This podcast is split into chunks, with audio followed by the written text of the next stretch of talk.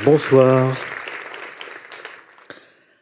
Donc ce soir, nous avons l'honneur de recevoir une dégustatrice hors norme, sans doute la plus influente au monde, grâce notamment à son site internet qui va bientôt avoir 20 ans, jensisrobinson.com, par ses critiques dans le Financial Times, par euh, ses ouvrages de référence. Elle a écrit une vingtaine de livres euh, depuis euh, une trentaine d'années. Elle est Master of Wine, conseillère de la reine Elisabeth II pour ses vins. Donc nous avons le plaisir ce soir et l'honneur de recevoir Jensis Robinson.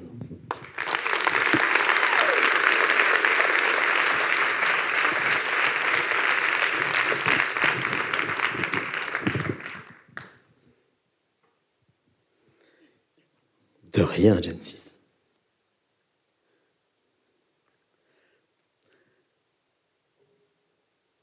Ma, question, ma première question va être très simple. Qu'est-ce qui pousse une jeune femme au milieu des années 70, anglaise, formée aux mathématiques et à la philosophie, à s'intéresser au vin? Merci. Et merci à tout le monde d'être venu. Je suis très, très flattée d'être invitée ici et de voir autant de, personnes. Mon français est assez affreux. Je dois dire que j'étais là en pensant pourquoi il parle des dons. Maintenant, je, je sais, c'était pas, c'était don, n'est-ce pas? Oui. oui, Euh, ok, une réponse à la question.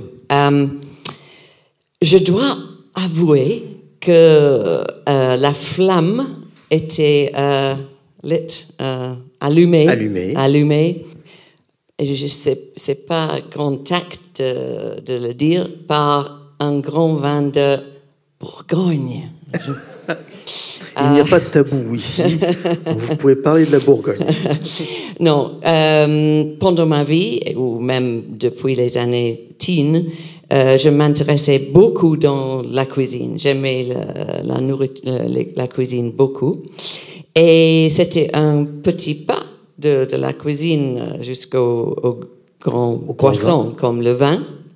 Et à Oxford, où j'étais étudiant, euh, si on était étudiant, on avait la chance d'acheter de, les, les, vins achetés pour les caves des collèges au même prix euh, qu'on a payé. Donc, euh, oui, au même prix d'achat d'achat, oui. que les collèges ach auxquels achetaient les, oui, les, collèges. Qui était, qui était, très intéressant. Et en plus, j'ai à cette époque, j'étais le, critique de restauration pour euh, la revue de l'université de l'Oxford. Des étudiants. Oui, oui. Euh, en fait, il s'appelait ISIS, qui a une euh, signification beaucoup différente maintenant. Et j'étais dans un restaurant et on a commandé une bouteille de Chambon-Musigny Les Amoureuses, 59. Et à cette époque, je ne savais pas qu'il faut voir le nom de producteur. euh, mais je pense que c'était probablement de Vogüé, parce que c'était probablement euh, fourni par euh, Avery's of Bristol, un grand marchand de vin à cette époque.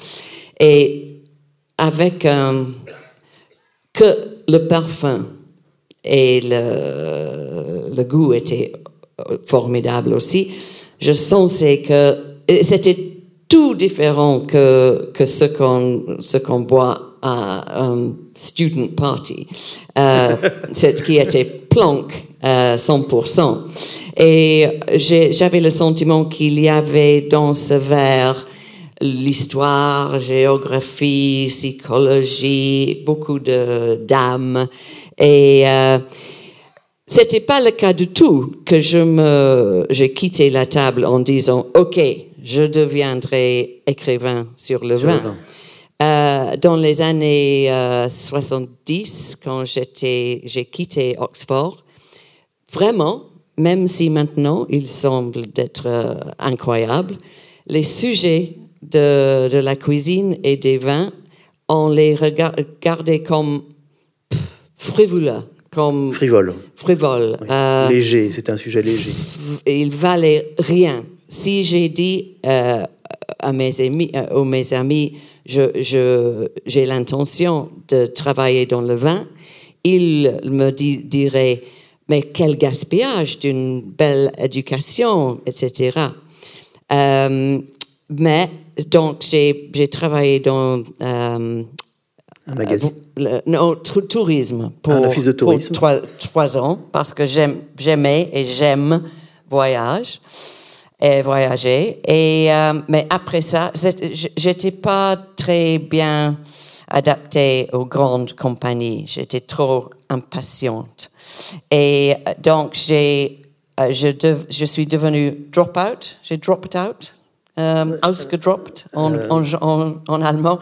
Euh, j'ai quitté le, le travail Ah, pour, pour, être indépendante, pour être journaliste freelance, non Hmm, hmm, pour dire, pour faire rien, vraiment.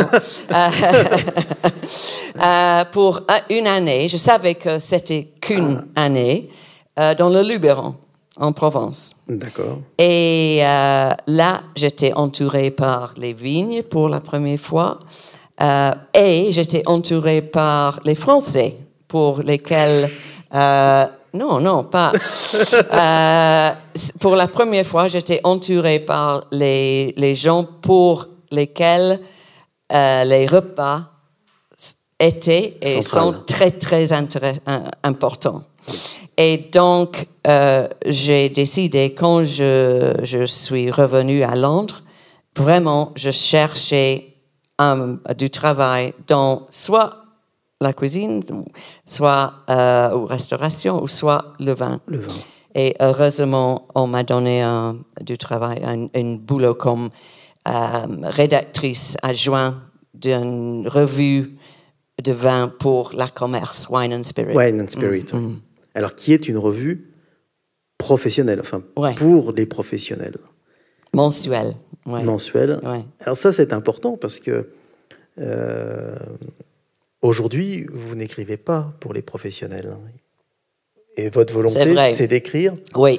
Non, maintenant, je suis, je, je suis très euh, euh, euh, convaincue qu'il faut, personnellement, j'écris pour la- le consommateur. le consommateur. pas pour les professionnels.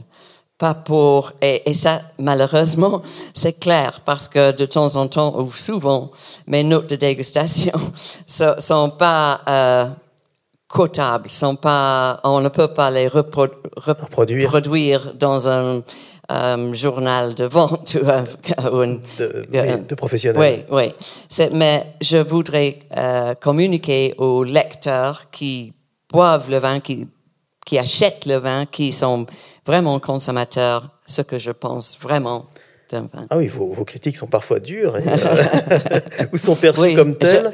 Je, je m'excuse, mais, mais Ah j'écris, sur- surtout j'ai dans ma tête l'idée de, de- des lecteurs. Oui.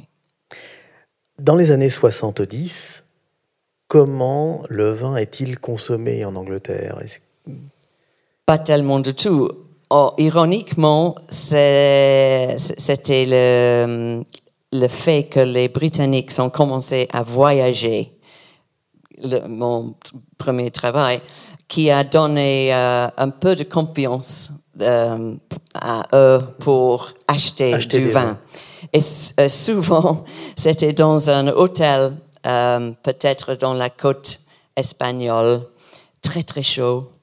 Euh, et on commande une bouteille de vin pour toute la semaine, qu'il qu'il faut durer toute la semaine. Et euh, dans la euh, salle, le salon où on, on- salle à manger? Salle à manger, oui.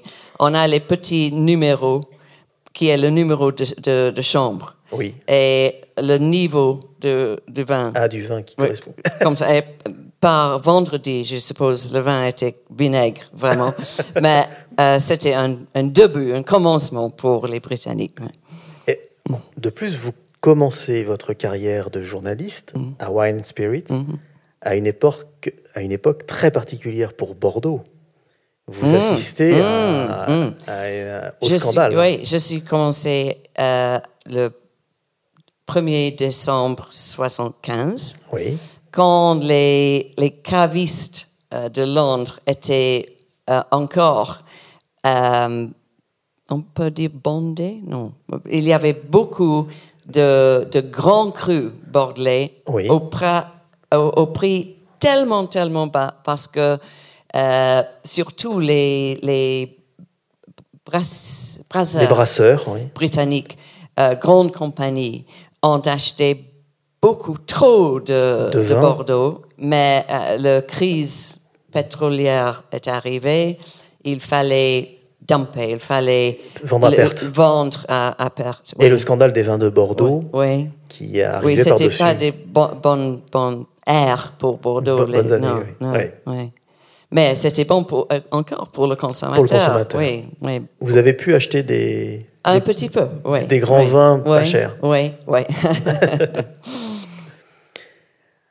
Euh, Mais mon salaire n'était pas grand-chose. pour- Est-ce que vous commencez à cette époque-là à voyager dans les vignobles Bien euh, sûr. Pour, européens? Oui, oui, oui. Euh, pour euh, quatre ans, j'étais sur le Wine and Spirit, où il fallait voyager beaucoup pour, pour euh, apprendre. Apprendre, Et oui. pour euh, rechercher des histoires pour les professionnels.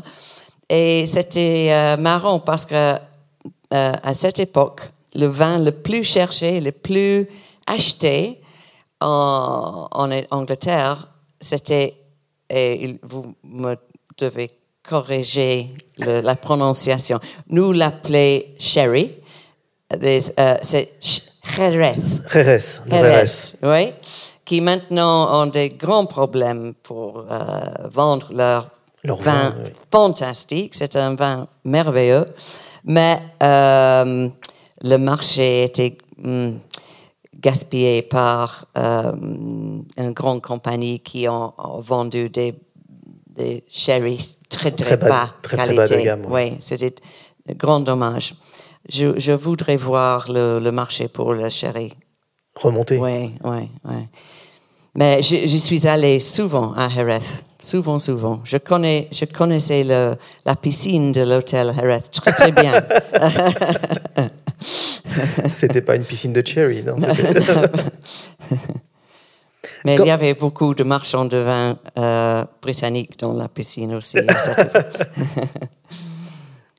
En- Vous continuez votre carrière dans le Wine and Spirit et en 84, vous passez un diplôme euh, qui est euh, à l'époque qui n'est pas ouvert aux personnalités extérieures au business du vin. C'est le Master of Wine et vous êtes la première femme, enfin la première personne extérieure au business du vin à obtenir ce diplôme. Mais quelle est la raison qui vous pousse, alors que ça fait dix ans que vous travaillez comme journaliste Ouais. et que vous goûtez les vins C'était un peu bizarre que j'ai pris l'examen qui est très très difficile en fait et j'avais beaucoup de la chance de, de, le, de le gagner pour, pour, pour- à la première pas. Euh, C'était une raison un peu bizarre, comme je dis, Euh, parce que euh, j'ai- j'avais j'ai écrit déjà deux ou trois livres assez Oui. réussis. Et j'ai euh, présenté euh, une série. Je pense, et je, dis, je l'ai dit souvent, et personne ne m'a contredit, euh, c'était la série de télévision, la, la première. BBC Two, c'est ça? Euh, non, c'était Channel 4, Ah, Channel euh, The Wine Program. Et c'était la, la première série sur le vin du monde. Au monde, oui. Et donc, je suis, je suis devenue connue en Angleterre comme TV personnage. C'était euh, le moment de ma carrière quand j'étais reconnue dans la rue le, le plus souvent. J'étais assez connue. Et un de mes collègues, un peu plus âgé, il a écrit un article en faisant des parallèles entre euh, une gamme de- d'écrivains de, vin Oui. et les cépages. Et mon, mon grand euh, mentor euh, et précédent au Financial Times, Edmund Penning-Russell, qui a écrit un grand livre sur le Bordeaux, il était Cabernet Sauvignon, bien sûr. Euh, et Oz Clark, mon ami, et mon, euh, qui était à Oxford au même temps que moi, il était chardonnay, très accueillant, facile à comprendre, etc. Moi, il m'a dit, euh, j'étais comme ici aujourd'hui, mais peut-être passé demain, j'étais gamay, de Beaujolais. J'aime le Beaujolais beaucoup, mais c'était un peu un challenge. Et, j'ai dit, hein, je vais lui montrer que, que je connais quelque chose sur le vin. Je, ne suis pas que populariseur de, du vin. Et ça, c'était un peu un épérant vers euh, euh, euh, le Master of Wine. Mais mon mari, qui est très patient, là, Nick, quand j'ai dit, pense, pense-toi que je, que je prends l'examen. Euh, tu m'as dit, non, non, non, il ne vaut pas la peine. Je, il y avait le, risque de perdre beaucoup plus que de gagner. Si, et, c'était vrai. Mais j'ai, j'étais, euh, je suis diligent, je, je travaille beaucoup. Je ne peux pas le résister. Et euh, c'était un challenge. Et, et en plus, pour la deuxième série de, de Wine Program, euh, on m'a filmé en faisant le, le, cours. le cours. Et donc, il y, il y, avait beaucoup à perdre. Vous avez pris beaucoup, beaucoup de risques. Oui, oui mais, mais j'avais euh, le bon vent devant moi. et puis, le Gamay est un, un grand vanguard. Et, et peut-être, et le, euh, parce que le Master of Wine, comme, vous savez, euh, c'est une, semaine d'examen, oui. dont trois sont dégusta, euh, dégustation. De, dégustation.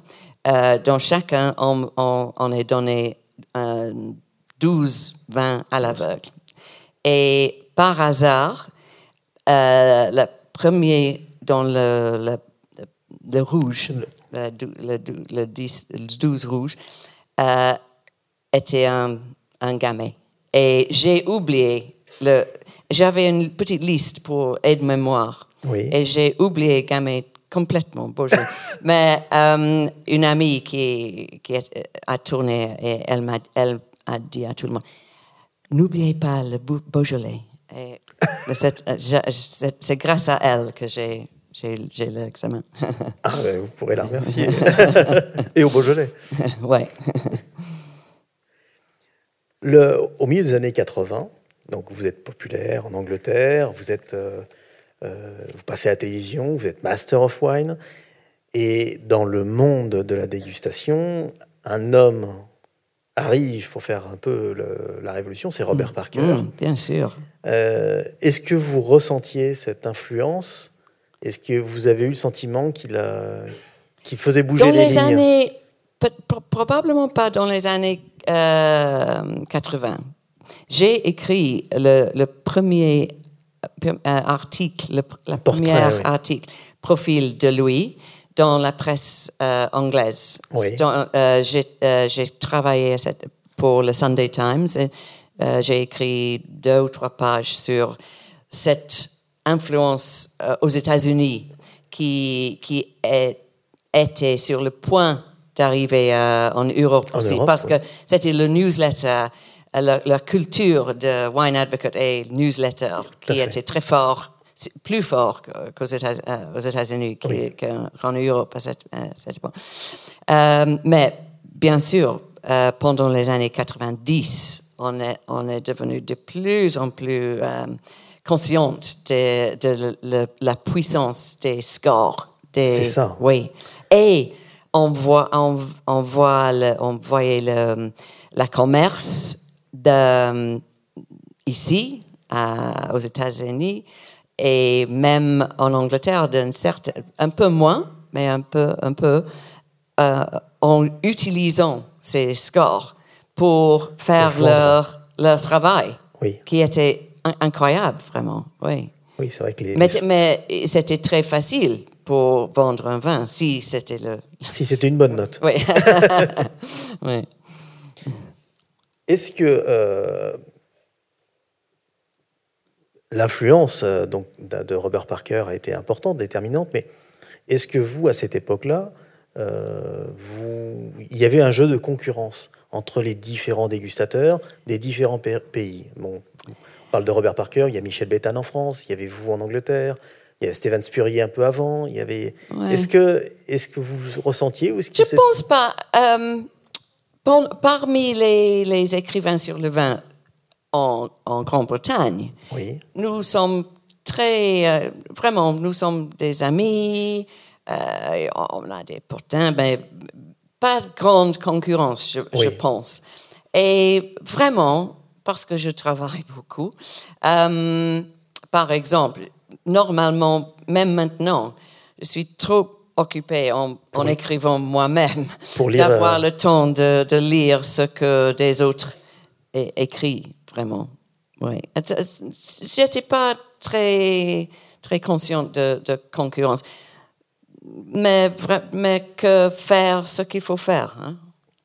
Et comment euh, observiez-vous, euh, parce que c'est le début de la mondialisation aussi du commerce des vins, euh, euh, si la France trustait la moitié du marché mondial des vins dans les années 80, euh, dans les années 90, on voit apparaître les vins australiens, les vins. Comment observiez-vous l'émergence de ces, de ces différents types de vins?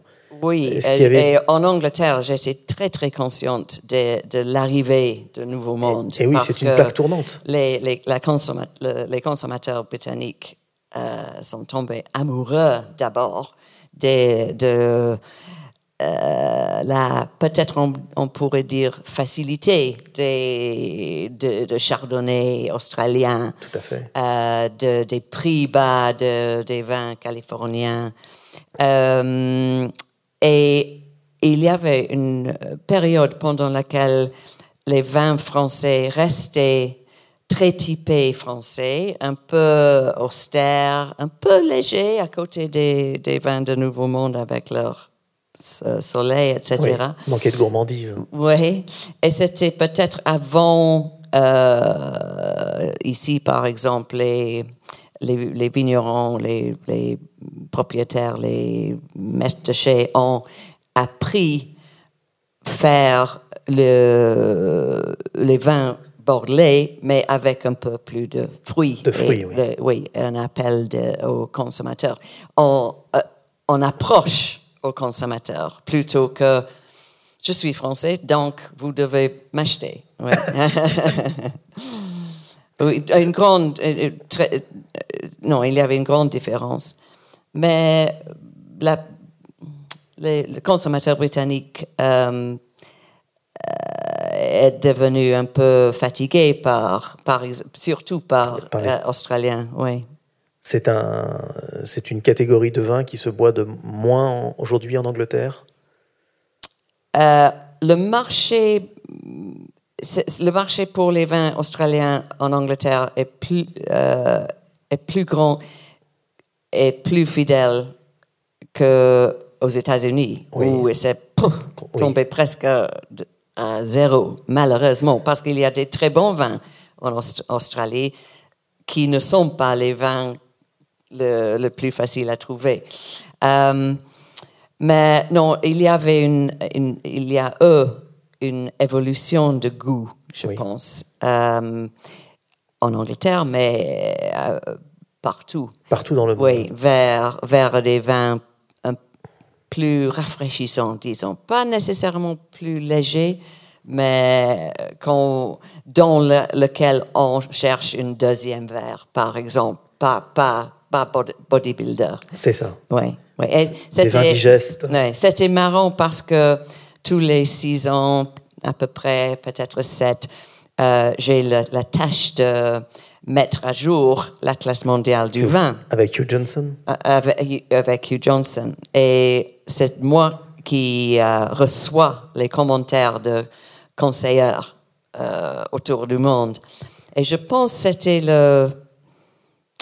Maintenant, je travaille sur la huitième édition. Je pense que c'était pour le sixième qui est sorti euh, à peu près 2009, 2004 disons. Ah, 2009, oui. Euh, ou non, 2006, en 2006. fait, peut-être, 2006 ou, ou 7. Euh, tout le monde me disait, comme c'était spécial à, à- à leur ré- région, Hey, il y avait un changement.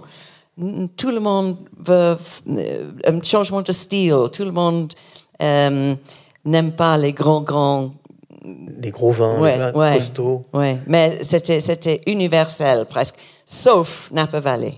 Ah oui. Euh, oui, par- parce que je pense Napa Valley a un grand succès et une grande demande pour leur vin, qui se vend au prix Très incroyable. élevé, oui. Et donc, il n'y a pas une raison pour changer. C'est un petit peu le Bordeaux de, de la Californie, euh, oui, la Napa. oui, mais je, je, je pense ça change un petit peu maintenant, mais le changement est beaucoup plus euh, tardif Oui. que, qu'ailleurs.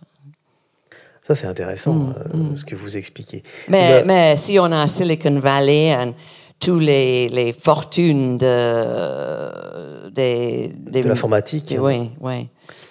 C'est une demande ont- très très forte. C'est, un vin qui se vend énormément euh, euh, localement, Oui, en Californie oui, en et, plus. oui, et, et partout en- aux États-Unis. Oui, est-ce que euh, le- le- les dégustateurs anglo-saxons ont eu une évolution sur ce goût? Ah oui, Alors, oui, bien sûr. Parce qu'on parle de Robert Parker, mais euh, justement, les dégustateurs, ils ont eu un rôle de, de, de prescripteur pour expliquer aux consommateurs. euh, Oui, oui. Euh, je pense que peut-être le- les consommateurs britanniques avaient toujours une, une, une grande relation avec la France, c'est sûr, et beaucoup de une connaissance de vin français. Et, malgré peut-être les jeunes consommateurs qui sont tombés amoureux des, des grands vins australiens, il y avait toujours le consommateur classique qui restait assez fidèle à Bordeaux. Et il y avait une certaine proportion d'eux qui n'aimaient pas cet grand style. C'est vrai, oui. Et, et ils, ils restaient toujours fidèles au classique, je pense, oui.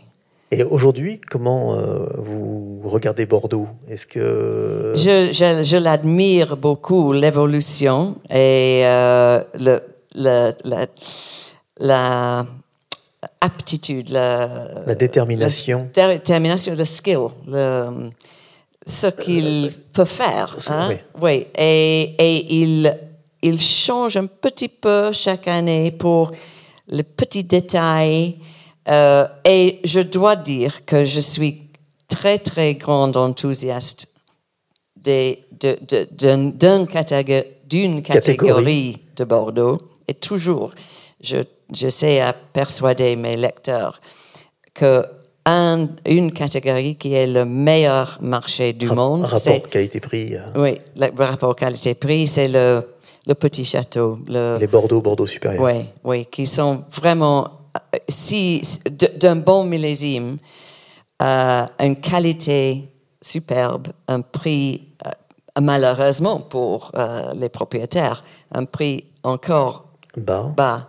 Et euh, quand on fait la comparaison de qualité avec le vin qu'on produise ailleurs pour le même prix, c'est Bordeaux, c'est vraiment euh, en superbe. C'est superbe, oui. Hmm. Je pense qu'il doit y avoir des producteurs dans, Ouais. dans la salle. Mais on pourrait vont- parler des prix euh, des grands Alors, voilà, Bordeaux, ça c'est on y- différent. On, on y viendra après. Le... Alors, avec Robert euh, Parker, vous avez eu justement, par rapport à ces styles de vin bodybuildé, il y a un épisode qui vous a marqué, malheureusement. Malheureusement, vous voulez parler de cet, ép- cet épisode, Eh mais oui. tout le monde veut. C'est Château Pavie 2003, Mm. euh, année caniculaire à Bordeaux, et dans, dans beaucoup de régions euh, viticoles de France. Pavie sort un vin, justement, bodybuildé. à une grande euh, limite, hein, oui. Ah oui, et vous avez été euh, assez. Je, je ne l'aimais pas. voilà, vous avez été très critique avec ça. Et je l'ai redégusté l'autre jour. Je ne l'aimais pas. Pas encore, non. Mais c'est peut-être un vin qu'il faut goûter dans 50 ans. Euh. oui, peut-être. Et Robert Packer a été enthousiaste avec ce vin-là. Ouais. Et vous, vous avez pris la, la position inverse. Ouais. Euh, Mais sans, je, je ne l'écris que ce que je pensais. Je, je n'avais pas, je, je déteste euh, confrontation de. Oh, oh, oh. Euh, et je j'avais aucune idée que que c'était le, le commencement d'une grande. D'une polémique. Ouais, ouais, ouais. Qu'est-ce qui s'est passé en fait euh, euh, Ouf. Euh, J'ai pas le mot français pour ça. Euh, non, on- on- euh, Robert Parker était un, ami. Nous avons dîné euh, chez nous, euh, chez lui à, Maryland. Il était dîné chez nous à Londres. Mais il était très. euh, il m'a critiqué, il m'accusait de, de ne pas l'avoir dégusté à l'aveugle parce qu'il m'a dit Ah, mais c'est une bouteille dans une forme qu'on pourrait voir. Mais, c'était entouré par euh, un carton. Un carton, oui. Tch, tch, tch, tch. Euh, donc, c'était impossible de savoir la forme de votre bouteille. Euh, et, et, et c'est devenu une grande chose mi-atlantique. Mais il il c'était une petite histoire dans un verre à vin, vraiment. Voilà. Mais il y a quelques années plus tard, nous nous sommes rencontrés pour la première fois après cette bagarre dans le- la salle à manger, salle de petit déjeuner dans un hôtel ici à Bordeaux-Lac. Et nous avons embrassé, euh, moi, moi, moi. Et, euh, et Parker m'a dit, That Pavy thing, I overreacted. That's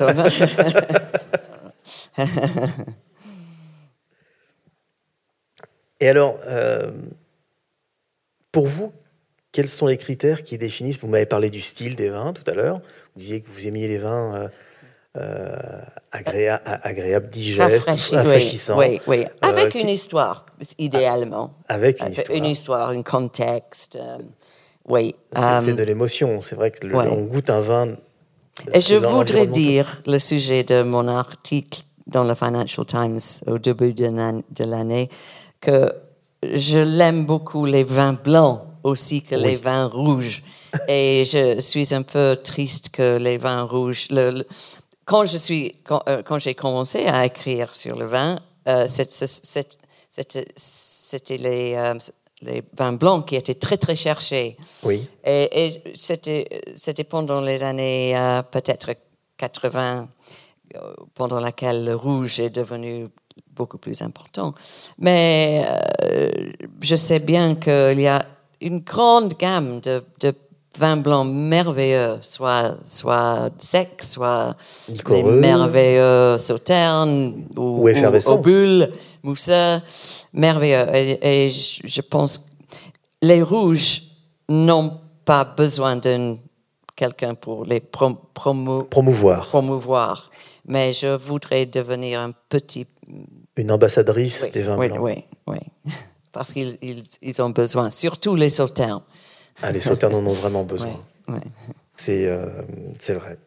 Et le... Mais donc, vous m'avez parlé des, des vins que vous appréciez, du style des vins. Mais qu'est-ce qu'un grand vin pour vous?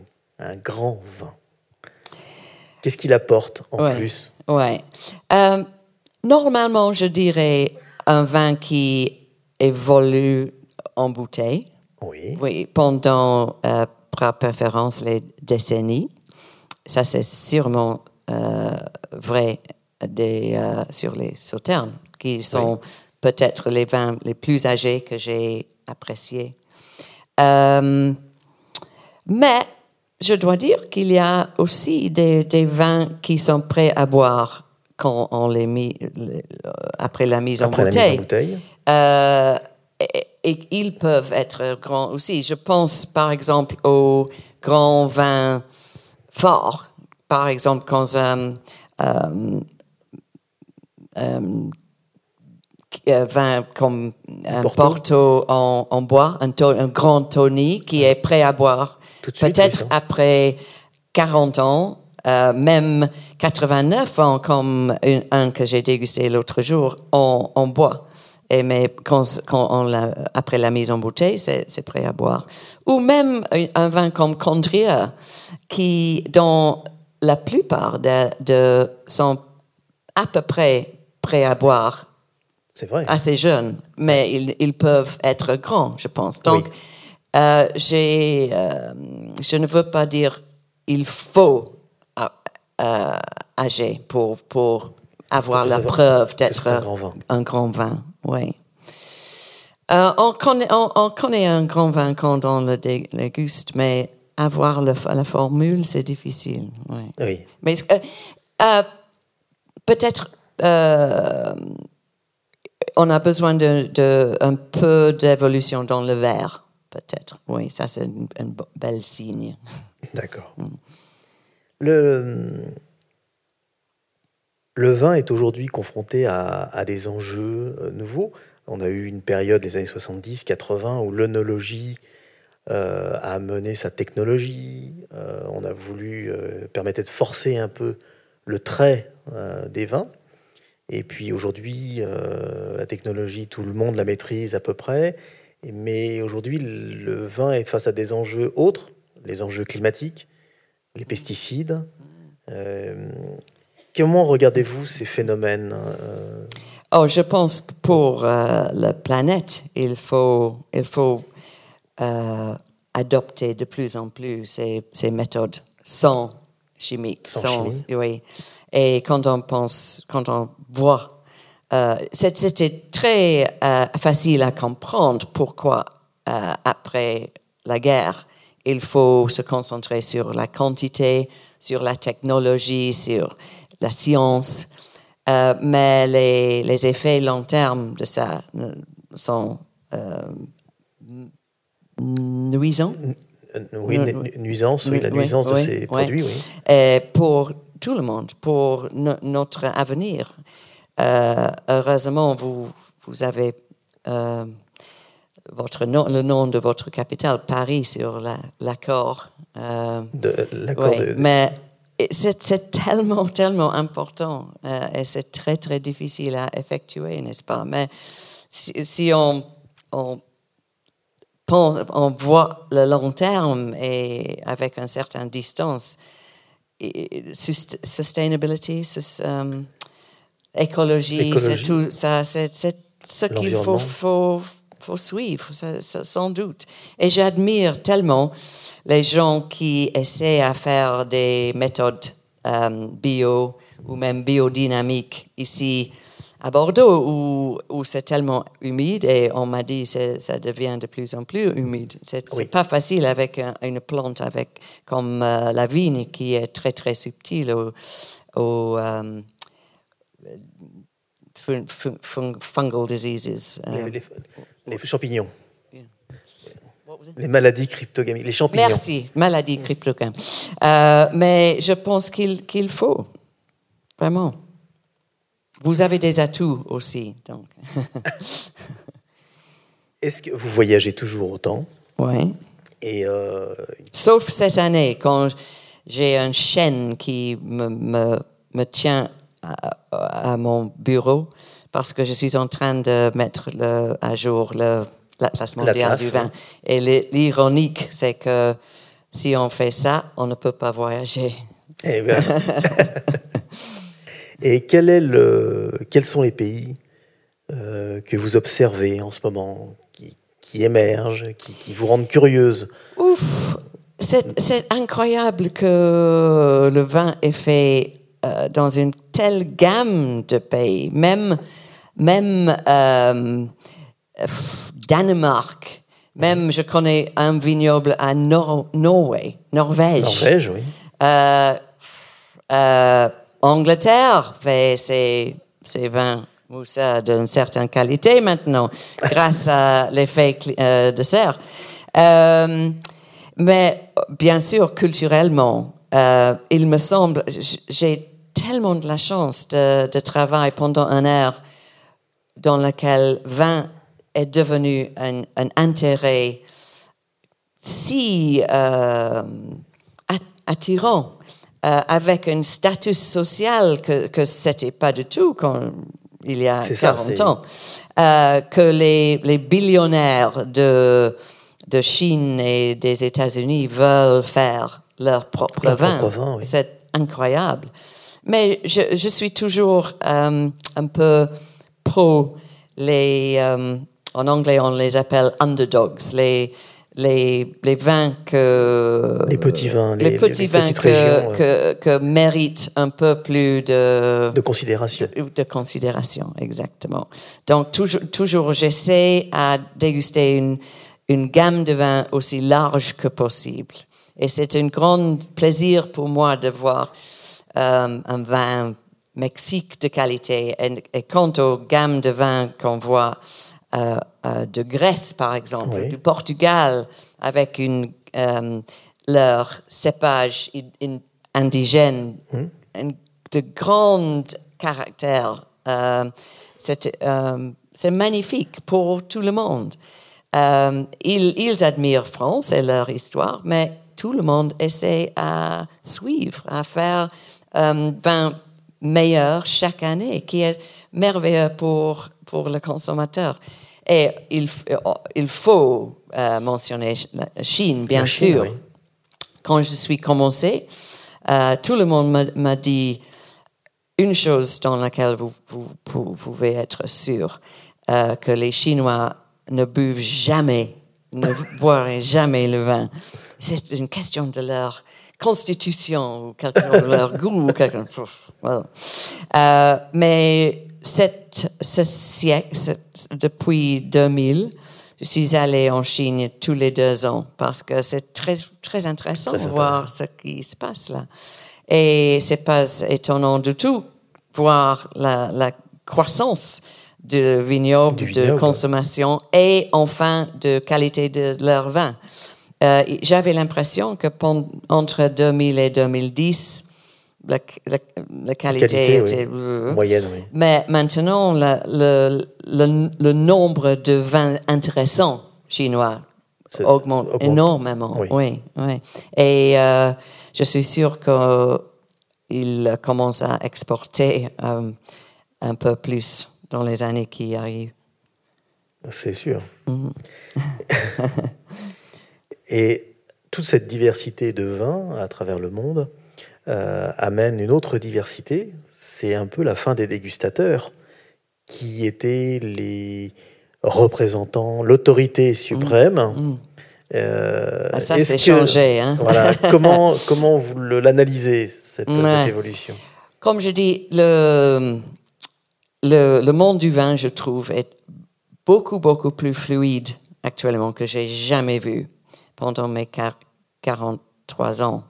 Mais le monde Et de tout est, Et est fluide. plus fluide. Euh, mais je le trouve très intéressant voir euh, c'est par exemple l'émergence de, de vins naturels dont il y a des bons et des Moins bon moins bons.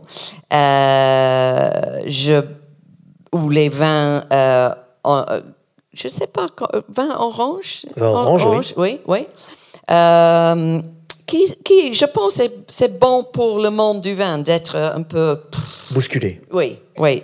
Euh, et le- le- la chose que je n'aime pas, c'est les gens qui, qui sont un peu bornés, Bornés, et fermés. un- euh, contre euh, tous les vins qui ne sont pas naturels, par exemple, ou l'autre face, contre tous les vins. naturels qui ne sont pas comme les, les classiques. Euh, pour moi, c'est intéressant de voir tous les changements, mais point de vue de nous, nous qui essayons à écrire sur le vin avec tous nos efforts, euh, ça devient de plus en plus difficile parce que tout le monde est expert maintenant. Tout le monde a- a leur smartphone. Oui. Euh, tout le monde peut voter sur ce qu'il vient de. et- Oui. Euh, tout le monde peut regarder Wikipédia ou euh, le site internet de Château X. Euh, donc, écrire ces livres de référence ou jancisrobinson.com ou n'importe euh, devient de plus en plus difficile. Exigeant, Oui. Euh, mais j'aime les challenges. Et à, à cause de ça, je, je continue à faire euh, ce que je peux, euh, même meilleur, même mieux. Et euh, j'aime, j'a- j'adore le fait que sur mon website, il y a cette réponse immédiate Avec les forums. et les, euh, les forums, les commentaires des, des gens. Euh, mais il faut le dire, euh, je pense que c'est votre euh, revue très euh, respectée que, qui, qui, m'a, qui a décrit notre forum le plus poli du planète. Parce que c'est vrai que ces for- forums Internet peuvent être... Oui, Ouais. rapidement peu Ouais. vulgaire. Le... Alors, on, on a compris que votre région de prédilection, il semblerait que ce soit la Bourgogne. Pas, pas, Non. pas avant tout. Non, j'aime, j'aime la Bourgogne, mais, et- mais j'aime. Il y a, il y a un vin avec lequel j'ai un problème. Qu'un vin. Le- les autres, Ah, dites-le, dites-le. Il faut... les autres, toujours. je- je- je- j'aime la, la gamme, la, la variété. le- mais et je pense que c'est parce que je connais pas les, la petite proportion qui sont vraiment bons. Et je, je, je sais qu'il existe et j'en ai dégusté qu'un, je pense. C'est Prosecco. Ah, le Prosecco. Ah, je suis pas grand enthousiaste de Prosecco. Il me donne un peu mal à la tête. Mal à la tête. Oui, oui. Mais, mais peut-être je, je dois le- l'effacer de votre film. Mais vous le dites pas en italien, Et ça va. Prosecco peut faire très très bien sans moi, il faut le dire. Oui, Ouais, ouais. oui, oui. En fait, je, je, je me rappelle de temps en temps, euh, quelqu'un me- m'a demandé, c'est com- combien, c'est comment avoir puissance, pouvoir dans le monde du vin? Et toujours, je dis, de, pour 43 ans, j'ai écrit que le Riesling est mon euh, cépage favori Oui. et Riesling allemand par préférence, et les ventes de, de vin allemand. comme- Peut-être il monte un petit peu maintenant. Bah, et si vous dites que vous adorez le Prosecco, peut-être qu'avec un peu de chance. euh, Peut-être. Alors moi, j'aurais aimé vous demander bon, quel est votre vin préféré, mais on, va, on ne va pas le faire. C'est bien, on a, on a le vin que vous n'aimez pas, le Prosecco. Mm. Mais euh, est-ce que vous avez en tête, parce que le vin, c'est de l'émotion quand on le goûte, un vin qui vous a particulièrement ému? Et je dois répondre comme en disant la chose qui, qui je, je trouve tellement émou, émou- Émouvante émouvante. Et le fait qu'on, que j'ai de la chance souvent de déguster des vins très très âgés et Oui. de déguster quelque chose qui était qui est qui donne une relation directe avec un air complètement histoire. une histoire Une époque. complète- une époque complètement différente et par exemple euh, la semaine dernière que je peux rappeler facilement, heureusement. Euh, J'avais de la chance de déguster une gamme de Porto, y compris un euh, de 1917 1917, oui. euh, pendant le, le guerre mondiale, le Première Guerre mondiale, mais aussi la même année de, de, de la Révolution Révolution russe, étonnante, et aussi en 1847, euh, pendant laquelle apparemment euh, Das Kapital était écrit. Euh, Et, le vin, les, les deux vins étaient fantastiques. Et, et une, quelque chose impossible. Le vin est un des, des, des est probablement la seule chose que nous, nous, nous consommons Oui. Et qui peuvent nous donner euh, cette relation directe. Avec oui, l'histoire. parce qu'on on, ne garde pas la nourriture. Peut-être un petit peu de, de fromage ou, ou euh, Thousand Year Old Eggs ou, ou un petit peu de, de miel peut-être, mais pas pour 100 ans ou 100, 100 ans et, et 100 ans 50. C'est vrai. C'est euh, un livre d'histoire. Mm, Chaque, mm. Chaque verre est un Yeah. livre d'histoire. Ouais. Merci infiniment pour euh, cette. euh, merci Gensis pour cet exercice en français qui n'est pas facile. Non, non, c'était merveilleux. Je remercie toute l'équipe de, de la Cité du Vin, la technique euh, pour la lumière, pour l'organisation. Et on se retrouve le 29 janvier prochain pour un nouveau grand entretien avec Jean-Claude Berrouet, qui a été l'onologue de Pétrus pendant 42 ans et qui est un homme délicieux, merveilleux et qui a plein de choses à raconter. Je vous remercie et bonne soirée.